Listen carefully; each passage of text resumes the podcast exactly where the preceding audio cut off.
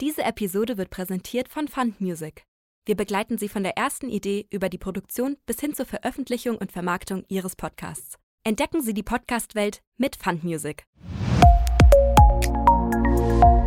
Herzlich willkommen zu unserem Messe-Podcast. Mein Name ist Avian Povik und wir interviewen im Moment verschiedene Reisende zu ihren Erfahrungen in Vorbereitung auf die Caravan Salon in Düsseldorf.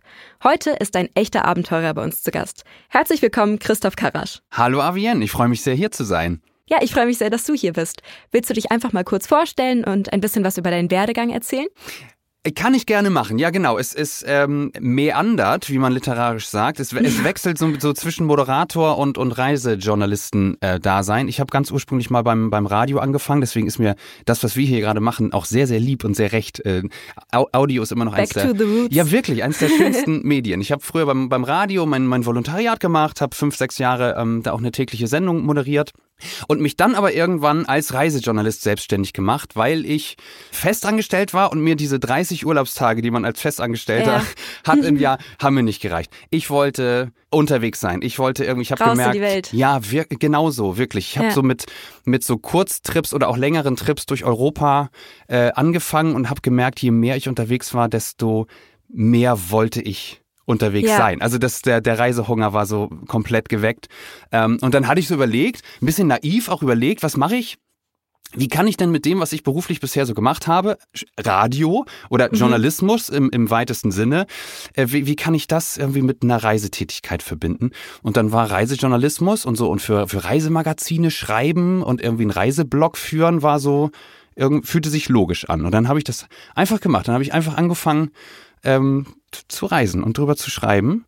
Ähm, Sehr cool. und bin dann da so reingestolpert und ähm, ja, bin jetzt, ich bin seit seit sechs Jahren ähm, hauptsächlich auch für Galileo, für das ProSieben-Magazin unterwegs, als eben ähm, weltreisender äh, Reporter. Und seit Anfang des Jahres, Stichwort Back to the Roots, bin ich nun aber ähm, auch beim Sat1 Frühstücksfernsehen als Moderator gelandet. Also diese, diese Moderatorenschleife, die hat sich quasi auch wieder ähm, geschlossen in diesem Ja, Jahr, super worüber cool. ich mich sehr freue. Also es ist jetzt, für mich ist das jetzt gerade der perfekte Mix. Reisen zu können, darüber berichten zu können ähm, und aber eben auch äh, Moderator mal in so einem ganz ähm, lustigen, äh, bunten Studio zu sein.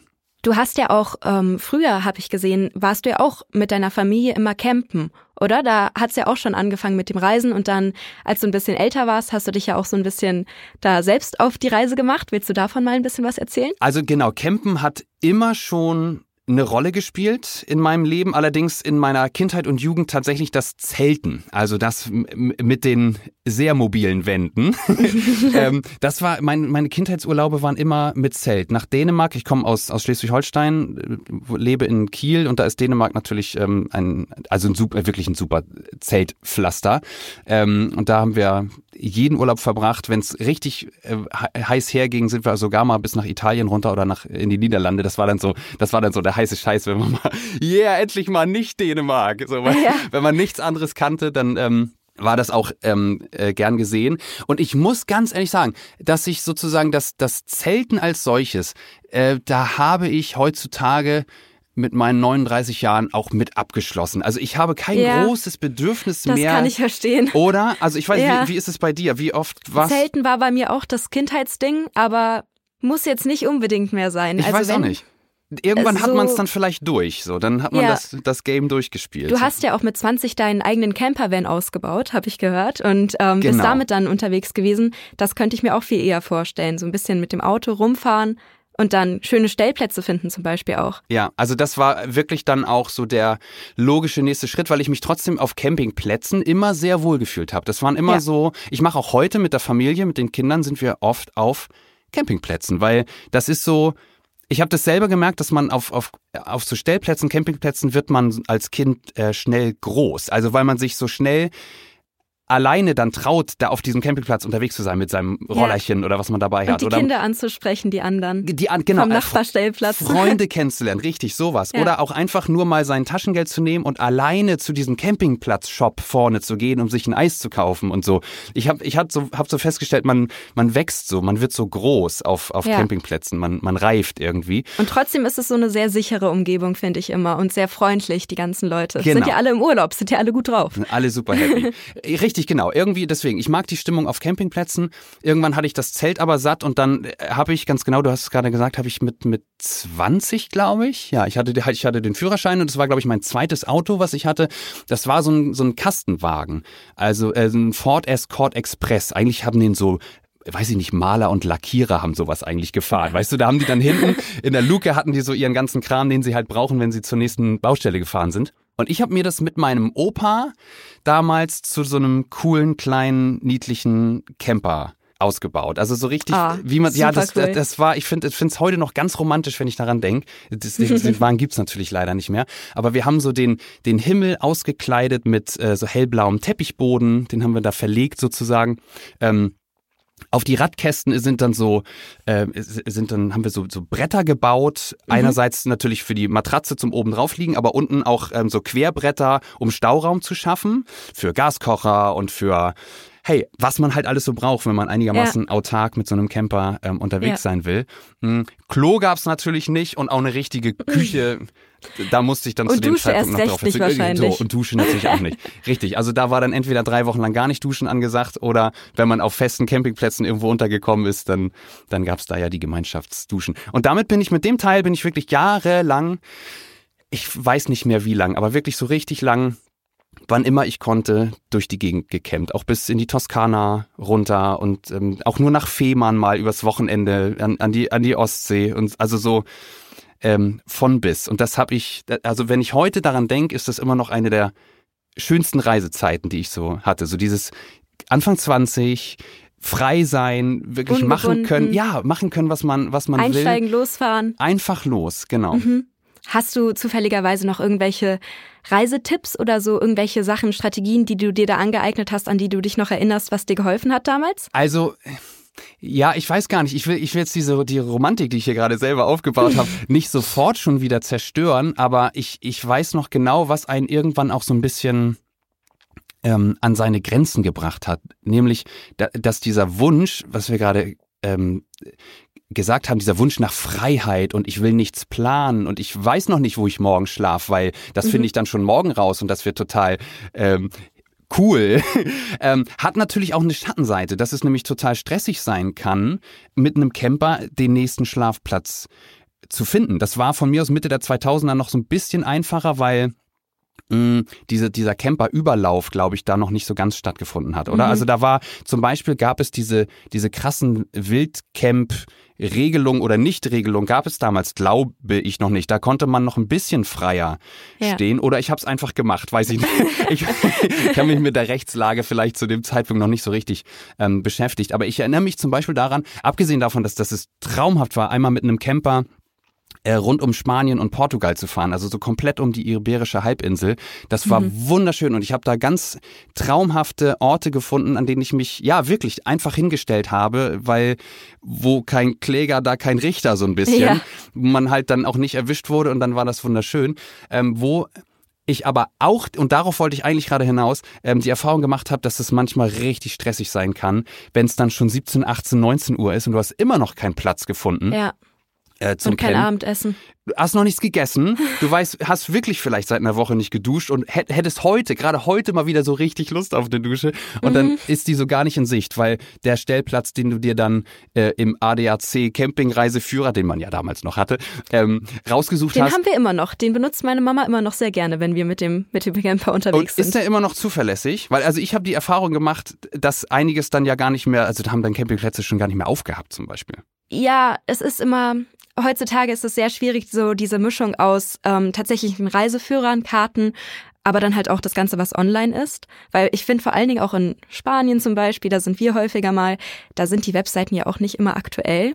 Da, also ich kann so. das mit dem, mit dem, wo sind wir heute Abend, weil man mal drauf losfährt und dann hat man nichts und es ist stressig, das kann ich sehr gut verstehen. Ja, also, also, es ist wirklich einerseits andererseits. Einerseits hast du so diese komplette Romantik und wir gucken mal, was passiert und irgendwas Schönes wird schon passieren. Das ist ja auch eine, eine tolle, so ein tolles Grundvertrauen, was man irgendwie so auch ins, ins, ins Leben gerne haben darf. Ne? Dass man so, hey, wir, es wird schon alles gut werden. Ähm, aber wir haben auf dieser ähm, Spanien-Rundreise wirklich auch einmal auf irgendeinem, so ich weiß gar nicht, was das war, das war so ein offizieller Acker. Also wir haben da sogar auch Geld für bezahlt, aber es war mehr oder weniger eine der schlimmsten Campernächte meines Lebens, Oh weil wir da in der Nacht, es war brutalst heiß und wir wurden komplett zerstochen von den Mücken, weil wir irgendwann halt alles, alles aufreißen mussten, um so ein bisschen Luft zu kriegen. Hey, wow. Deswegen, ich, also, ich bin, glaube ich, gar nicht so, weil du nach Tipps und Tricks fragtest. Das war der ganz große Bogen, den ich hier gerade versuche zu schlagen. Ähm, ich selber bin von diesem super spontan einfach weg, weil ich ähm, die Ja. Erfahrung gemacht habe, dass wenn man ein bisschen vorplant, dann wird's vielleicht noch ein Stück schöner. Ja, auf jeden Fall. Das hast du ja auch ähm, erzählt, dass du dich schon ein bisschen weiterentwickelt hast und jetzt gar nicht mehr so viel mit dem Camper unterwegs bist, sondern auch quasi alternative Reisen, also Reisearten benutzt. Stichwort, das ist jetzt so dein eines Buch, was du auch geschrieben hast, als du quasi in zehn Tagen super viele Ach, verschiedene Ja, Ja, total viele. Also, ähm, so wie ich das verstanden habe, hast du ja quasi deine Follower gefragt, was, was soll ich machen? Und dann wurden dir da so die wildesten Ideen vorgeschlagen und dann hast du es durchgezogen. Das Ja. hat ja bestimmt auch sehr viel Planung gebraucht. Äh, das stimmt, dieses Buch war, das hieß in zehn Tagen um die Welt. Und das, Genau. das ist, das muss man kurz mal einordnen, natürlich ein Projekt, was auch heute, das ist zehn, fast zehn Jahre her, heute würde das aus Nachhaltigkeitsgründen mir natürlich zerrissen werden. Also das, ne, Ja. du kann- kannst nicht in, in zehn Tagen einmal um die Welt fliegen. Ähm, also deswegen, ich sehe, ich sehe sehr differenziert auf dieses Projekt, was damals stattgefunden hat. Aber natürlich war das ein Riesenabenteuer und natürlich war das mit Riesenplanung. Ähm, verbunden. Ich habe also einen Ort pro Kontinent. Also fünf Stops habe ich in diesen zehn Tagen gemacht ähm, und habe mir unter anderem dann unter, unterwegs Aufgaben geben lassen.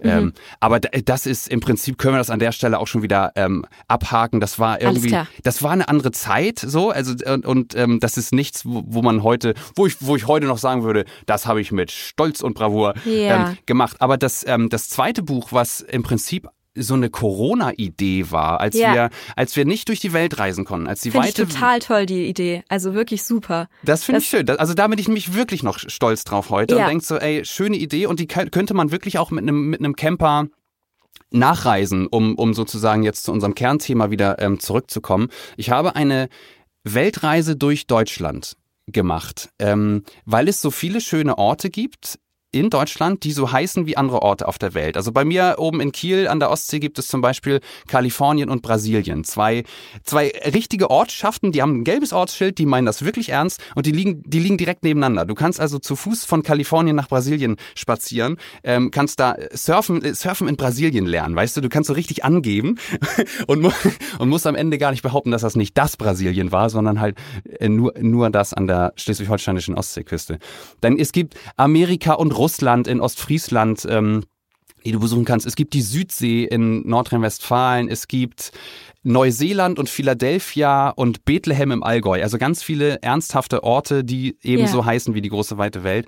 Ähm, und das war, das war eine super schöne Reise, weil man da auch unser Land nochmal ganz neu kennengelernt hat, abseits der Orte, zu denen man eh immer fährt. Also so Bodensee, Mecklenburgische Seenplatte und so weiter. Was würdest du denn sagen, ist dein Lieblingsort auf der ganzen Welt und dann dein Lieblings quasi Ort in Deutschland? Gibt's da sowas? Wow, okay, wow.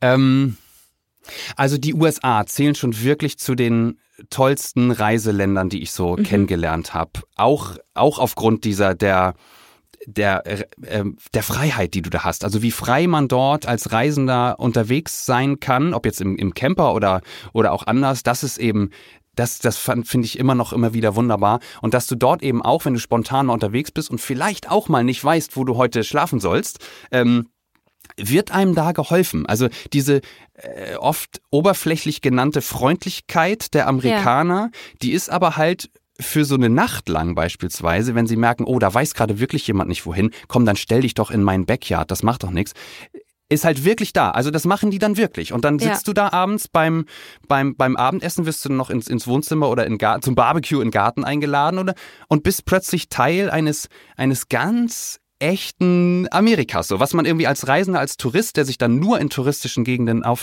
herumtreibt, manchmal so gar nicht Ja. erlebt. Ne? So dieses, Ja. dieses ganz echte. Das ist toll. Deswegen würde ich ganz mich vielleicht einzigartig auch. äh, Ja, richtig, genau. Also das sind Ja. dann so die, die Momente, die es, die es so besonders macht und weshalb ich auch die, die Reiseart des Campens so wunderschön finde. Also ich will so Pauschalreiseurlaub in einem in einem äh, Vier-Sterne-Hotel an der türkischen Riviera, will ich überhaupt nicht schlecht reden, aber das ist mir, mir persönlich halt einfach zu steril. Ich bin dann gerne ähm, ja. mobil und unterwegs und so ein bisschen mehr im, den, im, im echten Land unterwegs, wenn du verstehst, was ich meine. Auf jeden Fall, auf jeden Fall, ja. Und ähm, wenn wir nochmal quasi zum Camping zurückgehen, auf das Stichwort, was du vorhin auch genannt hattest, Nachhaltigkeit. Mhm. Ähm, hast du da irgendwelche, irgendwelche Tipps, wie man drauf achten kann? Also du bist ja wirklich schon viel rumgereist. Du weißt ja, hast ja wahrscheinlich den Überblick, was so, was man auch mal machen kann, um eben selbst mehr auf Nachhaltigkeit zu achten? Also das ist natürlich das ganz große Thema sowieso unserer Zeit, aber auch im Reisebereich, weil das mhm. Reisen eben so wie das in den letzten Jahrzehnten entstanden und sich weiterentwickelt hat, dieses höher, schneller, weiter, mhm. ähm, natürlich per se erstmal nicht nachhaltig ist. Also eine, eine Kreuzfahrt, die natürlich ihre Vorzüge hat, dass man nämlich äh, abends einschläft äh, an Ort 1 und an Ort 2 am nächsten Morgen aufwacht, da bist du im nächsten Hafen und kannst eine neue Welt entdecken und so. Und hast, das hat alles Vorteile, aber eine Kreuzfahrt ist natürlich nicht nachhaltig. Eine ja. Flugreise nach Mallorca oder Kreta oder Thailand oder brauchen wir auch nicht drüber zu reden, ist natürlich grundsätzlich erstmal nicht nachhaltig, weil ähm, es diese, diese hohen Emissionen hat. Und auch eine Camperreise im herkömmlichen Sinne mit einem Verbrennermotor-Fahrzeug äh, äh, ist per se erstmal nicht nachhaltig. So, ähm, jetzt äh, sehe ich es, auch wenn ich mich in dem Bereich mh, hm, beruflich seit vielen Jahren tummel, sehe ich es gar nicht so richtig als meine Aufgabe an, sozusagen mir, mir Lösungen zu überlegen. Ich glaube nämlich, ich glaube, das ist so, ich, es braucht die großen Lösungen, es braucht die großen ja. Ansagen. Es müssen Verbrennermotoren, auch wenn das erstmal jetzt ein, naiv ist, die müssen verboten werden, damit dann was Neues passieren kann. Ja. So, und jeder Einzelne kann natürlich sagen, ich verzichte drauf. Mhm. Ich fahre jetzt nur noch mit meinem neuen vollelektrischen VW Bulli in Urlaub. Mal abgesehen davon, ob das die Nonplusultra-Nachhaltigkeitslösung ist. Aber das kann jeder Einzelne für sich entscheiden. Aber damit ist das große Ganze ja noch nicht gelöst. Mhm. Ähm, und deswegen muss man Inlandsflüge in Deutschland, ein Land, was eine Größe hat, in dem man nicht unbedingt fliegen muss, finde ich, ähm, da muss man Inlandsflüge halt verbieten, damit niemand ja. mehr im Inland fliegt. Oder du musst die Bahn so attraktiv machen, dass niemand mehr im Inland fliegt. Das sind also große Lösungen, die gefunden werden müssen, um langfristig ähm, nachhaltiger zu werden. Aber, und das ist eigentlich noch viel mehr mein Standpunkt, ich finde Reisen halt so unglaublich wichtig. Das ist Reisen verbindet Menschen, die sich ja. sonst nicht treffen würden. Reisen. Angefangen beim Campingplatz mit den kleinen Kindern Wirklich, bis zu du USA hast vollkommen recht. im Barbecue. Richtig, ja. genau. Es sind die fünfjährigen Kinder, die sich ähm, auf Campingplätzen, sehr, sehr schönes Bild, genau, das mag ich voll. Reisen baut Grenzen ab. Reisen beantwortet Fragen, die wir haben und uns irgendwie ähm, vielleicht sogar falsch beantworten würden, wenn wir nicht mal losziehen würden, ja. um zu schauen, wie ist es denn eigentlich wirklich. Es gibt dieses, dieses Zitat von, wer hat das gesagt, Alexander von Humboldt, weiß ich nicht genau, der hat gesagt, die, die gefährlichste aller Weltanschauungen ist die der Leute, die die Welt nie angeschaut haben. Und da ist total viel äh, Wahres dran und deswegen bin ich halt so ein großer Verfechter von, wir dürfen nicht aufhören zu reisen, nur weil ja. das nicht hundertprozentig nachhaltig ist.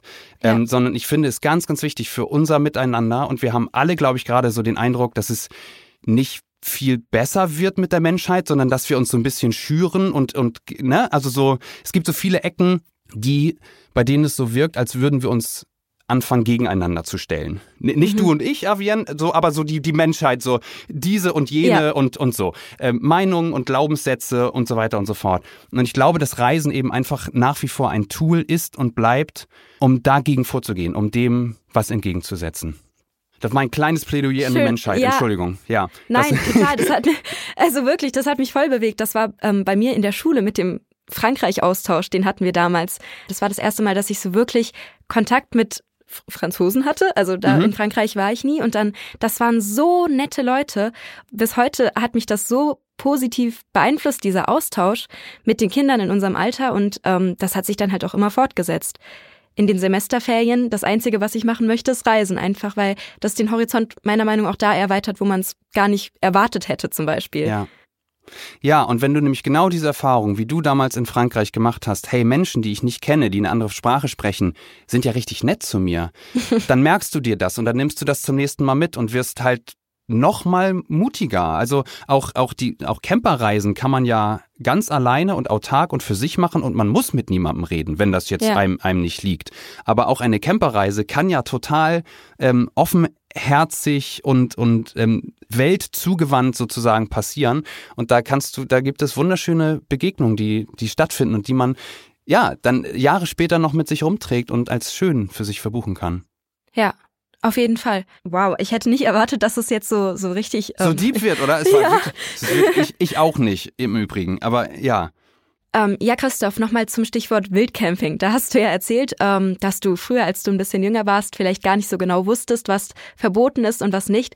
Weißt du jetzt ein bisschen mehr? Vielleicht auch über die Grauzonen oder Schlupflöcher zum Beispiel Bescheid? Also es wurde tatsächlich ähm, in meiner Wahrnehmung zumindest in den letzten Jahren alles ein bisschen genauer abgegrenzt, was ist erlaubt und was nicht. Wildcampen als, äh, als Fußgänger, der einfach nur, der kein, der kein motorisiertes Fahrzeug dabei hat und einfach mhm. nur mit seinem Zelt oder seiner Hängematte irgendwo übernachten will, ähm, darf von dem sogenannten Jedermannsrecht Gebrauch machen. Also dass, dass mhm. er sich nicht unbedingt in Nationalparks oder Naturschutzgebieten, da gibt es immer noch mal ähm, gesonderte Regeln, aber dass er sich vor allem so in, in nordischen Ländern, in Skandinavien ist es gebräuchlich, in Schottland ist es gebräuchlich, im Baltikum, also Estland, Lettland, Litauen, da kannst du grundsätzlich erstmal davon ausgehen, dass das Jedermannsrecht, das besagt, dass du grundsätzlich äh, sozusagen aus der Not heraus, weil du einen Schlafplatz brauchst, dich überall hinlegen kannst. Aber das lässt sich eben nicht so eins zu eins auf motorisierten, äh, motorisierte Reisende äh, übertragen. Ja. Da wird die Rechtslage dann natürlich schnell schon ein bisschen dünner und grundsätzlich ist, ist Wildcampen äh, nicht erlaubt, aber es gibt eben dafür trotzdem tolle Lösungen, weil die Grundidee des Wildcampens ja ist, ich möchte irgendwo stehen, wo es traumhaft ist aber ja. nicht, vielleicht nicht unbedingt zwischen 100 anderen Camper, äh, Wohnmobilen, wie auch immer, Karawanen. Ähm, das ist ja so ein bisschen die Grundidee des, des Ur-Wildcampens ähm, gewesen. Und da gibt es halt mittlerweile auch reguläre äh, Lösungen für, äh, wie, wie zum Beispiel, wir haben das auch alles für, für Galileo schon mal getestet, deswegen bin ich da so inhaltlich so ein bisschen drin. Ja. Ähm, es gibt so einen Service, der heißt Landvergnügen. Das ist im Prinzip so ein, so ein Jahresbuch ähm, mit Bauernhöfen und Weingütern und so besonderen Orten, deren Besitzer dir erlauben, du darfst bei uns campen. Wenn du dir quasi dieses Buch gekauft hast, damit hast du eine Jahresvignette gelöst und dann kannst du, dann hast du das Recht, bei uns anzurufen und zu fragen, kann ich heute, kann ich morgen, bei euch übernachten. Und oh, dann, cool. kost, dann kostet das in der Regel sogar gar nichts, sondern du hast einmal diesen Jahresbeitrag von, ich glaube 39,90 ist es aktuell oder 34,90. Wirklich wie so ein Vignettenkauf und du kannst dir die Vignette auch in die Windschutzscheibe kleben, damit du auch sozusagen erkennbar bist als ich, ich darf hierher kommen, ich darf hier sein. Ja und, und kannst dann so äh, quasi an sehr besonderen Orten, an denen wirklich niemand anders ist, ähm, Urlaub machen. Da gibt es ganz traumhafte, so in, in erster Seereihe oder ähm, wenn du am, am Meer auf, auf Klippen bist, wo halt zufällig noch Farmland eines Bauern ist, dann darfst du ja. dich eben an diese Klippen stellen, wenn er dir das erlaubt. Und dann, und dann hast du genau diese Orte, von denen man so äh, träumt, aber so halblegal oder manchmal auch völlig illegal ähm, sich dann hinstellt. Also dafür gibt es tolle Regelungen. Landvergnügen heißt es eine, äh, Schau aufs Land heißt ein anderes System, was ganz ähnlich funktioniert. Mhm. Oder auch, das haben wir auch mal getestet, äh, Pop-up-Camps. Das ist einfach, das ist eine Website, popupcamps.de oder .com, da bin ich gerade nicht, äh, nicht sicher. Da können sich mh, hm, Institutionen, Einrichtungen anmelden und auch sagen, wir erlauben, dass man bei uns campt. Ähm, ich war in Brandenburg auf einer Go-Kart-Bahn.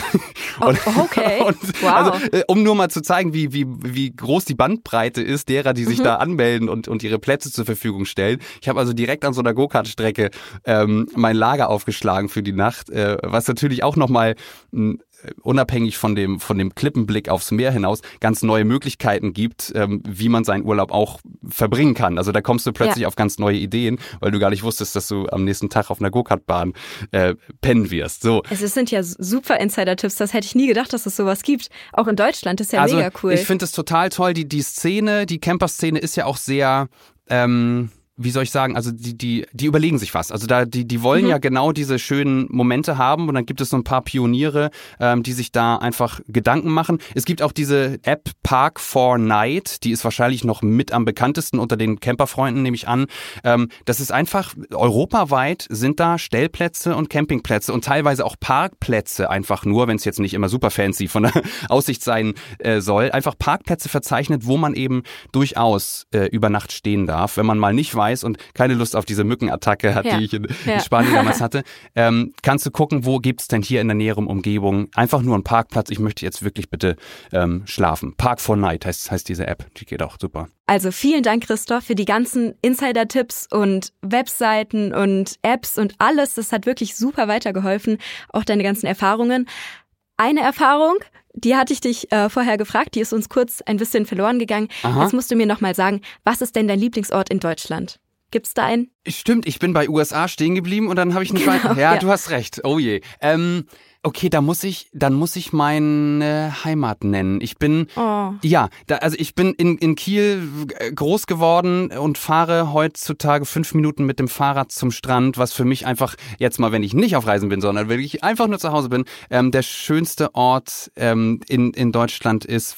Ja, weil ich glaube, dass das Leben am Meer ich will niemandem zu nahe treten, der nicht am Meer wohnt, aber vielleicht noch ein Stück äh, glücklicher macht. Verbringt mehr Zeit am Meer. Kommt gerne mal in Kiel vorbei. Ist bin auch da. sehr meerreif, auf jeden Fall. Toll. Go for it. Der Sommer ist noch lang, Avien. Ja, hast du ansonsten irgendwelche, ähm, also ich meine, du hast ja jetzt schon viel genannt, aber wo man ähm, dich nochmal finden kann im Internet, gibt's da noch irgendwelche Webseiten oder so, die du noch kurz erwähnen willst? Also wenn ich äh, wenn ich auf der Straße ab und zu angequatscht werde, was was hier und da mal passiert, weil ich meine Nase nun schon, schon so ein paar Jahre vor die eine oder andere Kamera halte, äh, dann fragen die äh, immer so, ich ich sehe dich ganz oft ähm, im Fernsehen, aber wo kann ich das nochmal nachgucken? Und da kann Ja. ich einmal sagen, äh, Galileo hat einen super funktionierenden YouTube-Kanal, da kann man alles noch kann alles nochmal nachgucken, wenn man ähm, Lust hat. Ich selber habe auch eine Website christophkarasch.de, auf der ist jetzt die ist nicht wahnsinnig spannend. Also die die habe ich jetzt einmal genannt und aber mehr, mehr ist da auch nicht, außer mein Werdegang oder ein paar Fotos gibt's da auch nicht ähm, zu sehen. Galileo und Frühstücksfernsehen, das sind so die,